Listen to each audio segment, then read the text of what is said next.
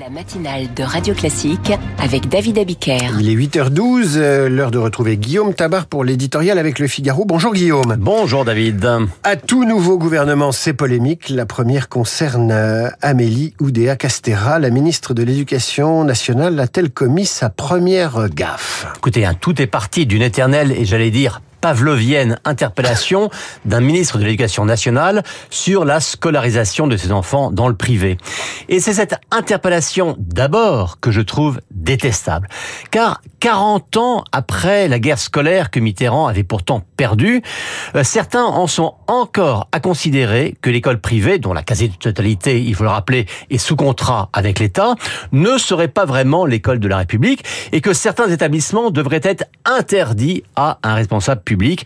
Il faut le dire, un tel raisonnement est un archaïsme. Ensuite, il y a la justification donnée par Amélie Oudéa Castera.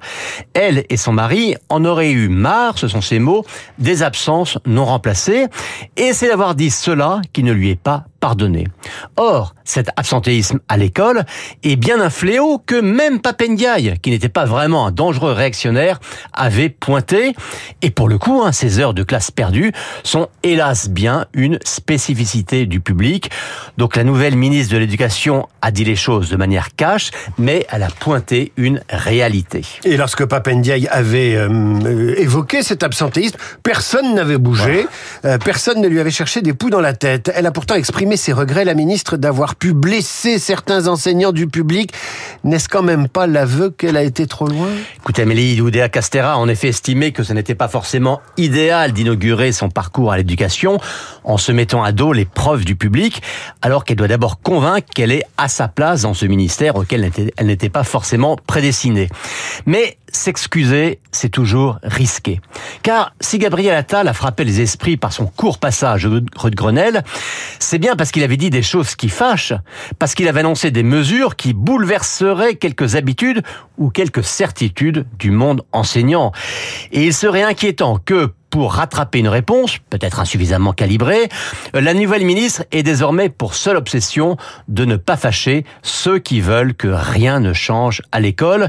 D'ailleurs, en, en décrétant sans aucun motif ce qu'ils appellent une grève de bienvenue, le 1er février, les syndicats d'enseignants donnent des arguments à ceux qui pointent les différences de fonctionnement entre le public et le privé. La grève de bienvenue, je connaissais pas. Peut-on euh, parler de bizutage pour la nouvelle ministre de l'Éducation? Oui, bizutage, hein, ou leçon sur les codes d'un débat politique dont le moteur semble souvent devenu la seule recherche de la polémique et du piège. Bon, ça fait près d'un an et demi hein, qu'Amélie Oudéa Castera est ministre. Elle a réussi sur les JO, mais elle reste ce qu'on appelle une personnalité de la société civile, et elle a sans doute été prise par surprise hein, par les pièges de la vie politique et par la dureté de ce que Claude Allègre avait appelé le mammouth.